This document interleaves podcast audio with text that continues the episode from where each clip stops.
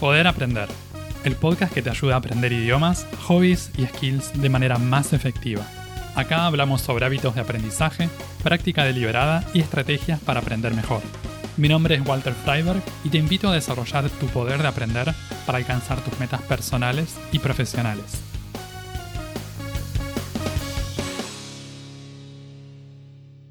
¿Qué hacemos cuando aprendemos algo y nos equivocamos? ¿Conviene cometer más o menos errores? ¿Cómo podemos aprender de los errores para no seguir repitiéndolos?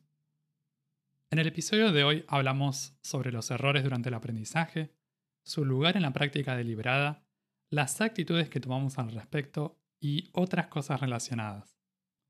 Los errores forman parte del aprendizaje. Son intentos, Alguien que se equivoca es alguien que está intentando hacer algo. A veces nos falta información, nos falta experiencia o nos falta alguna otra pieza y nos equivocamos. Eso que hacemos no tiene resultado esperado según cierto criterio o punto de vista. Porque lo que para mí es un error, para otra persona puede no serlo. Suele pasar también que cometemos errores, pero no nos damos cuenta. Es algo muy común cuando empezamos a aprender algo nuevo. Somos principiantes en eso y nos falta información. Nos faltan un montón de piezas.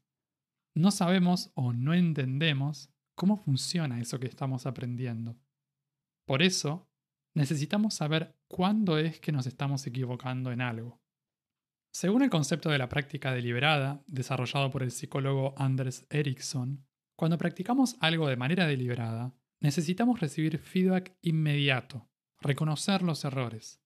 Este feedback o retroalimentación puede venir de nosotros mismos, de otra persona o de un sistema de aprendizaje, por ejemplo, un programa, una app. ¿Y por qué tiene que ser inmediato? Porque cuando cometemos errores tenemos que hacer ajustes, tenemos que recuperar el rumbo, volver a encauzar. De lo contrario, vamos a seguir dando vueltas en círculos. Vamos a seguir repitiendo los mismos errores. Y eso nos puede mantener frenados o incluso llevarnos a empeorar nuestras habilidades.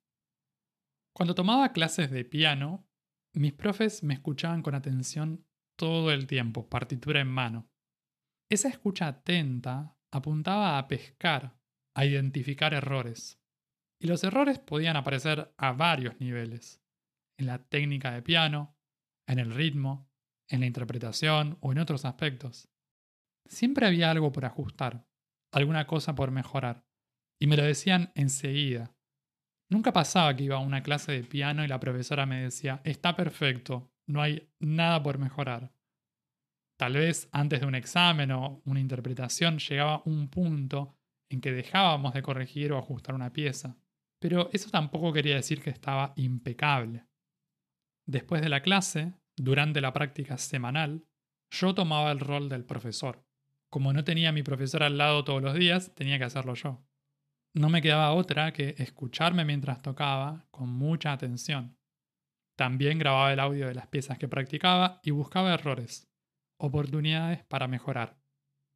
El objetivo era ir identificando y erradicando errores, uno por uno. Es un trabajo arduo y que requiere paciencia, pero el resultado es muy gratificante. Según la manera en que lo miremos, a veces vamos a necesitar cometer muchos errores y a veces va a ser mejor cometer pocos errores. Parece un contrasentido, pero depende de la situación en la que estemos. También hay que hacer una distinción entre estar practicando algo y estar desempeñándonos en algo. Cuando estamos practicando, la idea es darle la bienvenida a los errores, aceptarlos y recibirlos, no tenerles miedo. Después veremos qué hacemos con ellos, pero necesitamos tener errores para poder convertirlos en aciertos en un segundo momento. Eso cuando practicamos. Cuando estamos en una situación de desempeño, en cambio, vamos a buscar reducir la cantidad de errores. Tratar de hacer eso que aprendimos, pero con pocos errores. Pongamos el caso del aprendizaje de un idioma. Digamos que estamos practicando conversación en portugués. Hace un tiempo que estamos aprendiendo el idioma y tenemos ganas de empezar a hablar. Como tenemos poca experiencia en el idioma, cometemos errores.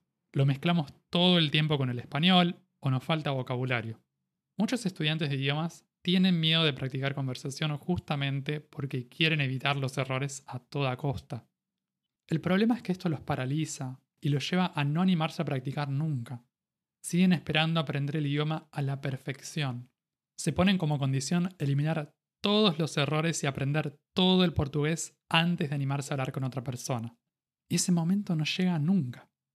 ¿Qué diferencia con una persona que aprende portugués y no tiene miedo de equivocarse? Cuando habla comete errores, pero no deja que eso la frene, que se convierta en un obstáculo. Les pide sus intercambios de idioma y profesores que le indiquen estos errores y va tomando nota. Con el tiempo, va cometiendo cada vez menos errores. Si esta misma persona en un futuro decide dar un examen de portugués, en cambio, va a estar en una situación distinta una situación de desempeño. Ahí sí va a querer cometer muy pocos errores, la menor cantidad posible. Para eso, va a preferir usar palabras, frases y expresiones que conoce bien, que domina. No se va a complicar la vida con cosas que no maneja bien, ni tampoco va a ponerse a adivinar palabras que ni siquiera sabe si existen. Y cuando reciba la evaluación del examen, va a proponerse aprender y aprovechar las indicaciones que le den. Si hubo errores, va a tratar de hacer lo mejor posible con ellos. Necesitamos analizar nuestros errores. Una vez que identificamos un error, tenemos que preguntarnos, ¿por qué esto es un error? ¿Cómo sería la versión correcta? Es importante entender por qué un error es un error. Si no lo entendemos, va a ser más difícil aprender de esa experiencia y evitarla en un futuro. Incluso con explicaciones y todo, muchas veces nos pasa que seguimos cometiendo los mismos errores, Imagínense si no hay explicaciones, si no entendemos el por qué. Un ejemplo. Digamos que un nativo me señala que en alemán, yo voy a la escuela, no se dice ich gehe zu die Schule, sino que se dice ich gehe zur Schule. Zu der Schule, zur Schule. El error acá estaría en el caso que usamos con la preposición zu, hacia. Yo pensaba que era acusativo, pero en realidad es dativo. Tal vez yo vengo operando pensando en que si hay movimiento, muchas veces tengo que usar acusativo. Pero resulta que en este ejemplo tengo que tener en cuenta cuál es el caso que rige a esta preposición en particular, zu, más allá de ese recordatorio frecuente que asocia movimiento y acusativo. Si nadie me explica que zu, hacia, funciona con dativo, aunque vaya en contra de esa generalización que yo me aprendí, entonces voy a seguir cometiendo el mismo error. Los profesores suelen ser buenas fuentes de explicaciones de nuestros errores. El software y la inteligencia artificial muchas veces también pueden darnos muy buenos análisis y detalles sobre las razones por las que un error es un error. También nos ofrecen las versiones correctas e incluso alternativas en caso de haberlas. Acá podemos ser bien específicos con lo que estamos buscando, con lo que necesitamos para poder entender mejor lo que aprendemos.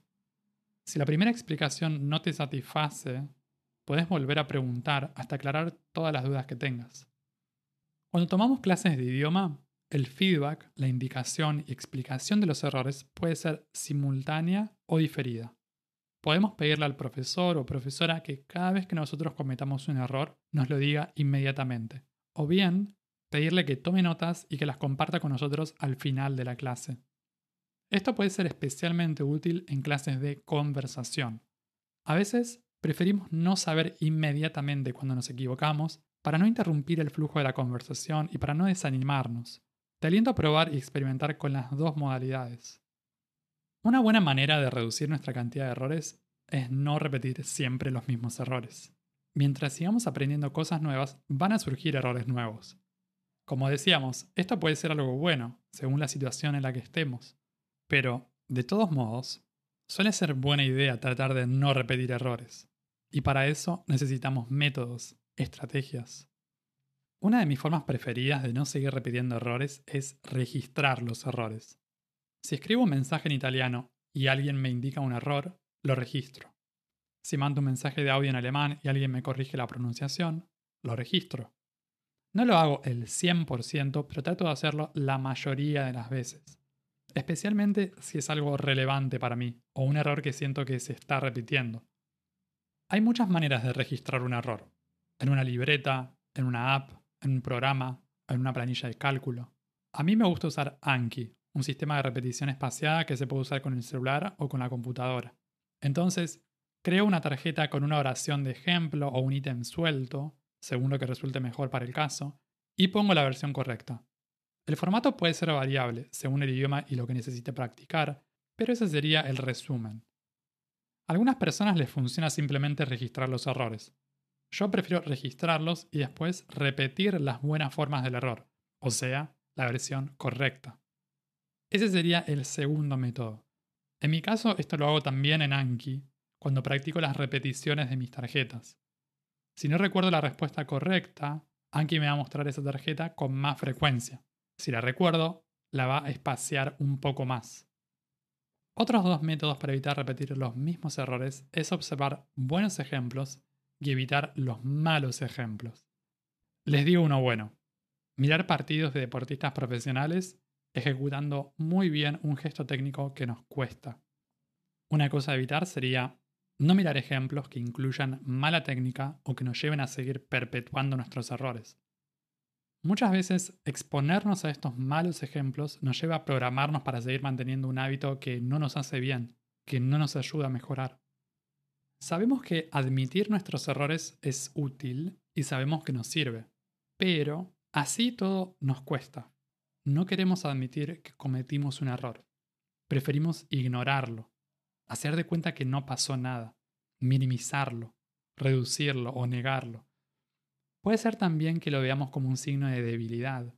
Si cometo errores, entonces puede ser que no sea lo suficientemente bueno o buena en eso que estoy practicando.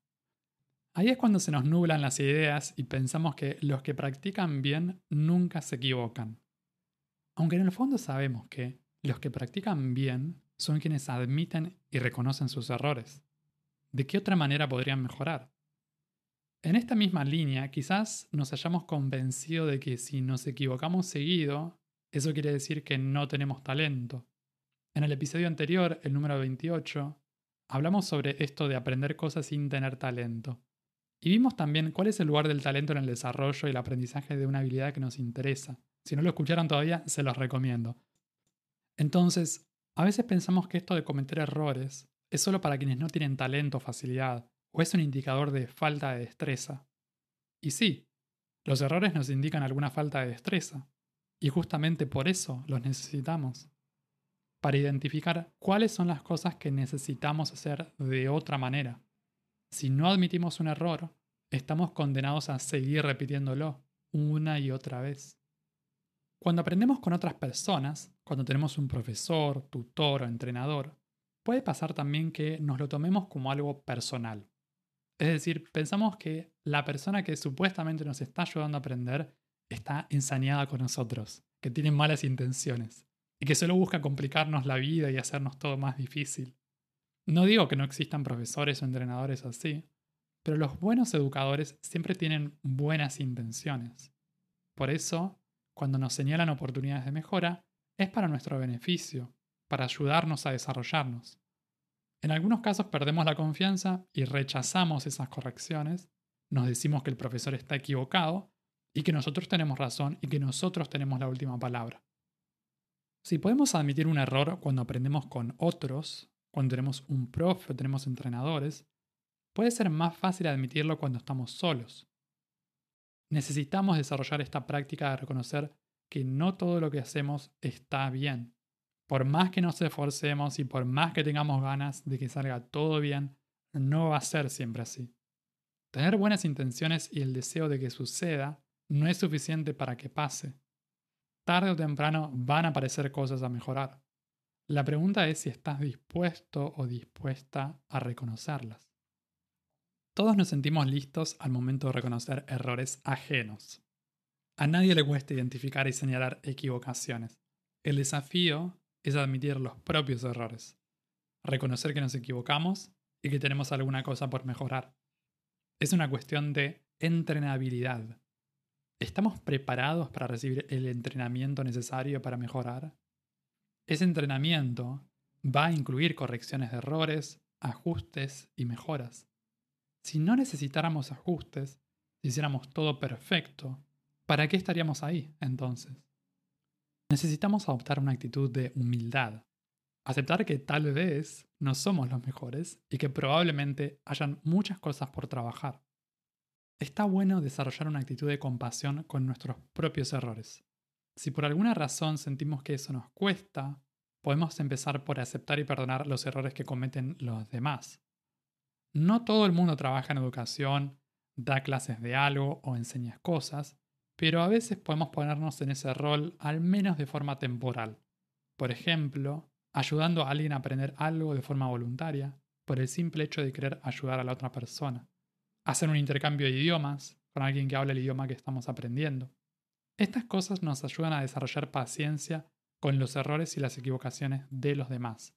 Y a lo mejor eso se termina traduciendo en una mayor paciencia y compasión por los errores que cometemos nosotros en nuestros propios aprendizajes. Algo que también puede ayudar es tomar una actitud ligera cuando nos equivocamos. No es el fin del mundo. Claro que preferiríamos no equivocarnos, nunca cometer errores, pero las expresiones de deseo tampoco cambian nada. Les cuento una pequeña anécdota. En el mes de junio di una charla en un evento de idiomas en Polonia, el Polyglot Gathering. Esta charla la di en italiano y alemán, mitad y mitad. Y en la primera parte, poco después de empezar, en un momento dije giocare il pianoforte en vez de suonare il pianoforte, como debe ser. Yo sabía muy bien que tocar el piano es sonar el pianoforte, pero en ese momento se ve que se me cruzaron los cables y conecté to play con giocare o tal vez spielen en alemán y terminé cambiando el verbo en una frase básica y fundamental para mí y para el tema de la charla. Después de decir eso me di cuenta del error, pero me lo tomé a la ligera. No me enojé ni me deprimí por eso. Puede pasar. Esa era una presentación, una situación de desempeño, no era una situación de práctica. La idea era cometer pocos errores, pero, así todo, con los nervios y demás, nos equivocamos igual. Y tenemos que seguir adelante. Una parte importante que hace a esto de aprender de los errores es ser capaces de pedir y recibir correcciones. En algunos contextos se da por hecho que vamos a recibir correcciones. Si tomamos una clase de algo, una de las tareas principales de nuestros profes va a ser señalarnos los errores que cometamos, a medida que vayan apareciendo. Dependiendo del tipo de clase y de la persona, Puede ser que en algunos casos no necesitemos pedirle activamente al profesor o a la profesora que nos señale oportunidades de mejora, pero esto es muy variable. Hay profes que se lo toman de una manera más relajada, que no nos están tanto encima o que nos dejan pasar las cosas y no nos dicen nada. Cuando tenemos la oportunidad de tomar clases particulares o cuando podemos elegir con quién queremos aprender, podemos tener esto en cuenta. Podemos observar cómo se manejan con otros estudiantes ¿Cuán exigentes son con sus otros estudiantes? ¿Qué tipo de indicaciones les hacen? ¿Qué tipo de correcciones? ¿Cuál es la actitud y la intención detrás de las correcciones que hacen? ¿Es siempre positiva y con un genuino deseo de ayudar a mejorar?